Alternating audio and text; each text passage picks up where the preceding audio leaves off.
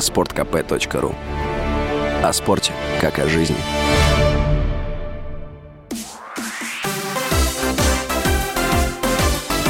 Новости спорта.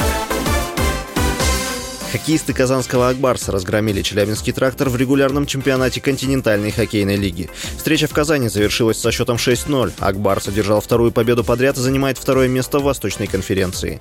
«Трактор» замыкает турнирную таблицу. В других матчах «Борис» проиграл московскому «Динамо» 1-2, а «Северсталь» выиграла у ЦСКА 4-1.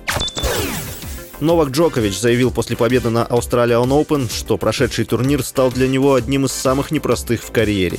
Сербский теннисист сказал, что только его команда и семья знают, через какие трудности ему пришлось пройти в последние 4-5 недель. В финале Джокович победил грека Стефана Циципаса в трех сетах. В прошлом году сербский теннисист не смог сыграть на Australian Open. Из-за отказа от вакцинации от коронавируса ему дважды аннулировали визу и в итоге депортировали, запретив въезд в страну на три года. Однако новые власти Австралии отменили это решение. Джокович выиграл Australian Open в десятый раз в карьере, а также повторил рекорд Рафаэля Надаля по числу побед на турнирах «Большого шлема». Олимпийская чемпионка и депутат Госдумы Светлана Журова заявила о возможном отказе сборной России от участия в азиатских играх. Ее слова приводит газета «Ру». Журова выразила сомнение в том, что спортсменам стоит выступать на турнире в случае запрета флага и гимна.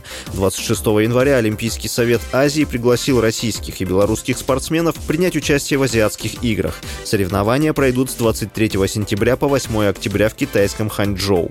Исполняющий обязанности президента Рандхир Синг заявила разработку разработке специальной системы квот для российских атлетов, благодаря которой они смогут отобраться на Олимпийские игры 2024 года в Париже. С вами был Василий Воронин. Больше спортивных новостей читайте на сайте sportkp.ru Новости спорта.